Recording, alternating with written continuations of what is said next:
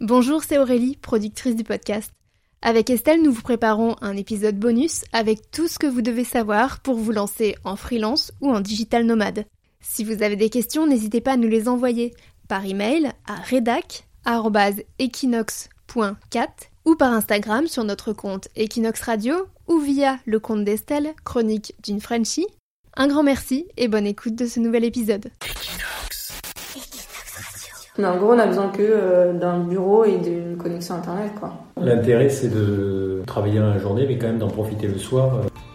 Moi, je le dis souvent, hein, euh, quand il y a des personnes qui viennent me voir, oui, mais alors je veux me lancer dans l'entrepreneuriat et autres. Moi, déjà, je suis claire, je vous préviens, ça va être dur.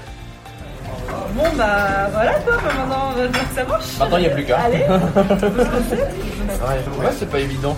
Salut, moi c'est Estelle Ducommun et j'ai 26 ans. Il y a quelques mois, j'ai décidé de quitter mon CDI à Barcelone pour me lancer dans l'entrepreneuriat et le digital nomadisme. Dans ce podcast, je vous raconte comment je suis devenue freelance pour voyager et je partage avec vous mes instants de vie pour vous dévoiler sans filtre la réalité de cette aventure. Les épisodes se suivent chronologiquement. Il est conseillé de commencer par l'épisode 1. Épisode 8. Digital nomade à Paris. descente est prévue d'ici une dizaine de à Paris-Orly d'ici une cinquantaine de minutes. Il fait un temps couvert à Orly avec une température de 10 degrés. Et la pluie est attendue euh, sous peu. Voilà, je vous remercie encore d'avoir euh, voyagé avec nous, avec French. Je vous souhaite un très bon séjour à Paris et espère vous voir très prochainement. Merci encore et bonne journée. Nous arrivons à Paris début octobre, au début de l'automne. Il fait frais et la vie parisienne pleine d'effervescence contraste avec la tranquillité de la Réunion. Mais le retour à une vie plus urbaine est agréable. On est à Paris Paris n'ayant pas été prévu dans notre voyage, je me retrouve avec une valise de 18 kilos remplie de fringues d'été. Pour ne pas racheter une garde-robe entière, j'ai l'astuce ultime. Une sœur jumelle sur place qui me prête des vêtements plus chauds. Dès mon arrivée, j'en profite pour voir mes amis et ma famille que je n'ai pas vus depuis longtemps, comme ma marraine, Véronique. est-ce que t'as peur que le voyage, l'excitation de la découverte te manque quand tu seras de retour? En vrai, la maison me manque. Enfin, moi, la maison me manque. euh, et puis à La Réunion, euh, c'était pas notre premier choix de voyage. Enfin, nous, on voulait vraiment un truc exotique, aller au Maroc, aller à Israël. Et puis ensuite, bon, on a dû tout revoir nos plans. Et à la dernière minute, on s'est dit le Mexique. Et tu vois, déjà, le Mexique, c'est aussi un peu plus palpitant. Quoi. Oui.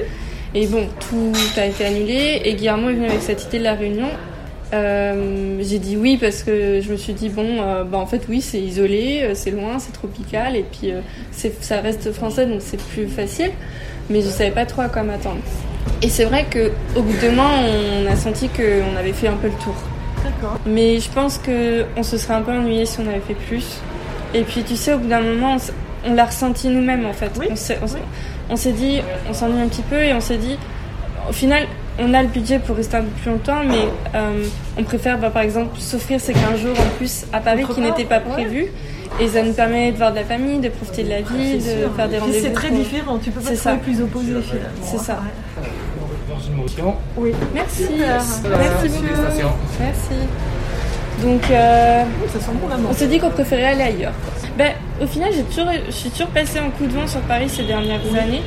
Et là, ça me fait du bien de me poser, tu vois, de me dire, je vais pas courir entre les, les rendez-vous. Enfin, parce que je te vois toi, mais j'ai aussi deux clients qui sont sur Paris que j'aimerais voir. En plus, J'ai des amis. le business finalement. Oui, c'est ça. bien. Le plaisir de notre retour est de courte durée. Et donc la décision que euh, nous avons prise, c'est en effet un couvre-feu. Un couvre-feu qui va s'appliquer à la région Île-de-France, où le virus circule très activement. Le couvre-feu tombe comme un cheveu sur la soupe au tout début du séjour. Le coronavirus nous rattrape. Encore une fois, il faut s'adapter. On voit les amis plus tôt. Côté logement, nous avons trouvé un petit appartement gratuit. J'y reçois Lauriane, une amie du lycée. Oui, on l'a pas, on l'a pas payé parce que, en fait, euh, c'est pas un Airbnb. Enfin, il fait aussi des Airbnb, le mec, mais en gros, il a mis à, à échanger, tu sais, sur une plateforme, tu peux échanger les logements. Et euh, du coup, tu payes avec les points de la plateforme. Ok, ah oui, donc là il y a quelqu'un chez vous. Alors non, justement, c'est ça ah, qui est bien. Ah oui, c'est avec les points que Oui, en fait, soit tu fais un échange et puis bah du coup il n'y a pas d'échange de Ouais. points, en fait c'est juste échange euh, les les, les, Les apparts. les et du coup bah tu fais confiance à l'autre euh, et, bah, en gros comme il te prête son appart toi, tu vas prendre soin du sien enfin Ouais, lui ouais. du tien un échange de confiance. euh. et là en fait c'est juste un échange de c'est comme si on l'avait payé au final mais avec Ouais. les points de la plateforme Ouais, c'est comme tes miles c'est ça ouais, c'est exactement ça et lui il pourra réutiliser ses points pour aller loger chez quelqu'un d'autre ensuite Ça, c'est top. Non, c'est une bonne, euh, c'est une bonne initiative parce que tu payes euh, rien en fait. mais en vrai les Airbnb là pour 15 jours sur Paris c'était 800 900 euros hein. Ouais, mais ça m'étonne pas. et c'était pas des trucs aussi sympas hein.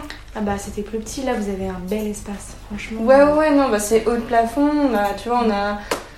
Là, il y a deux lits enfin, en hauteur et puis après, il y a deux canapés dépliables. Bon, on- n'aurait pas fait une grosse partie, de toute façon, Non, on n'aurait pas invité tout le monde, mais on a de l'espace, quoi. Et euh, franchement, on est super bien situé, tu vois, on est à Sentier. ouais. Bah vous êtes proche de tout là. Ouais, Et tu fais tout à pied. j'ai j'ai pas beaucoup pris le métro, hein, ouais. Bah t'as bien, tant mieux hein, parce que c'est un peu euh, compliqué. hein. Ouais. Et du monde en plus. Ce passage à Paris me permet aussi de rencontrer deux de mes clientes. C'est la première fois depuis que je me suis lancée que je brise cette barrière de l'écran.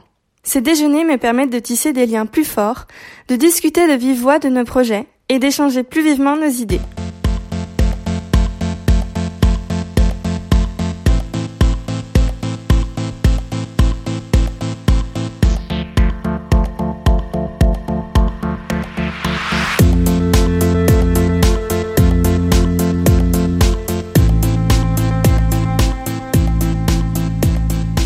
Paris est aussi l'occasion de tester pour la première fois le coworking. À Barcelone, je travaille à la maison avec un grand bureau et de la lumière. Mais ici à La Réunion, j'ai travaillé pendant deux mois sur des petites tables d'appoint ou comptoirs de cuisine. J'ai envie de retrouver un espace de travail plus sympa et une ambiance plus productive. Direction Wojo à Saint-Lazare. Ce concept de coworking présent dans plusieurs villes de France et même Barcelone met en avant des espaces modernes et multifonctions pour stimuler la créativité et le réseautage de ses visiteurs. Je suis accueillie par Johan Jaffré, responsable de communication qui me fait faire la visite.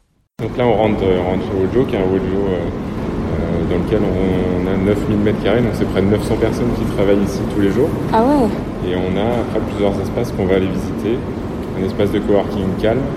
Et après, dans les étages, on va voir qu'on a euh, des espaces euh, privatifs, des bureaux privatifs. Et à chaque étage de bureau privatif, on a aussi des espaces communs. Une cuisine, des coins un peu plus lounge pour se poser, des phone box. Et on va aller au quatrième étage aussi où on a là le, qui est l'un des poumons du centre, qui est le bar, euh, bar, café, terrasse, euh, dans lequel on va, on se déplace pour aller prendre un café le matin et une bière le soir. En ce moment, c'est un peu moins Un peu plus compliqué. ouais. mais euh, et vous avez combien d'espace sur Paris? Alors aujourd'hui, au total, on a avec les, les ouvertures très proches de Lille et, Paris 13 Tolbiac, fait 14 sites, 14 sites. dont euh, donc une à Barcelone. Il a ouvert où à Barcelone? Il est dans le quartier de Poblenou. Et ouais, c'est un quartier en pleine expansion. ouais. Ouais. Et euh, donc là, c'est un site magnifique. Je vous montrerai des photos tout à l'heure. On Ah, a cool. un bâtiment entier qui est, qui est tout neuf. Donc ça, c'est pas une, Pardon. c'est pas un immeuble réhabilité, c'est un immeuble qui est sorti de terre. Donc qui est, euh, d'un point de vue euh, lumière, environnement, euh, technologie à l'intérieur de l'immeuble, euh, c'est au top. Donc il y a des et on voit que l'adaptation du domicile au télétravail est l'un des facteurs clés de réussite. Mm. Et or aujourd'hui, il n'est pas forcément toujours adapté. Donc c'est pour ça que nous on propose une alternative entre les deux, entre le domicile du collaborateur et le bureau dans lequel on va se retrouver deux trois jours par semaine. Il y a des tiers lieux. Et donc là, je te parlais des sites nos flagship finalement de- dans lequel on a les bureaux, mais en plus de ça, on a un réseau de 300 espaces de travail, de coworking partout en France. D'accord. Ce qui permet avec ce maillage-là de proposer aux collaborateurs de trouver euh, un espace de travail à proximité de chez eux. Mm. Donc de finalement garder les avantages du télétravail où je passe moins de temps dans les transports, etc. Mais on arrive à proposer un vrai environnement de travail de qualité, on resocialise, on découvre de nouvelles personnes et on, et on sort de chez soi pour aller bosser et on coupe un peu entre les deux, entre le perso et le pro. Donc ça c'est ça c'est important. Donc ça c'est le coworking calme. Mhm. Et à l'intérieur de cet espace-là, c'est calme. Donc ça veut dire qu'il n'y a pas le droit de parler à voix haute. Il n'y a pas le droit de faire d'école, il n'y a pas le droit de. Non, il n'y a pas le droit de faire des calls, il y a des phone box qui sont prévus pour ça. D'accord. Et après, Mm. sinon, on trouve aussi des freelances qui euh, bah, viennent euh, ici, domicilient leur, domicilient leur boîte ici, bossent ici toute la journée, euh, 3, 4, 5 jours sur 5. Ce passage à Paris aura surtout permis de voir les proches et les clients, pas vraiment de flâner. Après trois mois de nomadisme, il est temps de rentrer à la maison. Comment continuer à développer mon activité après un an de freelance? Comment trouver de nouvelles idées tout en travaillant à temps plein? Et comment planifier un second voyage malgré la situation actuelle? Réponse au prochain épisode.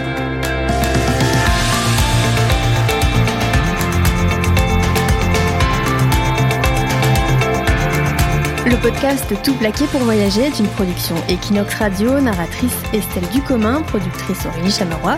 Merci à notre sponsor Wojo. Si cet épisode vous a plu, abonnez-vous et mettez-nous des étoiles sur Apple Podcast. Vous pouvez aussi garder le podcast en favori sur Spotify ou dans votre appli de podcast préféré. Retrouvez Estelle sur son compte Instagram, Chronique d'une Frenchie, tout attaché et avec chronique au pluriel, et Equinox sur le compte Equinox Radio.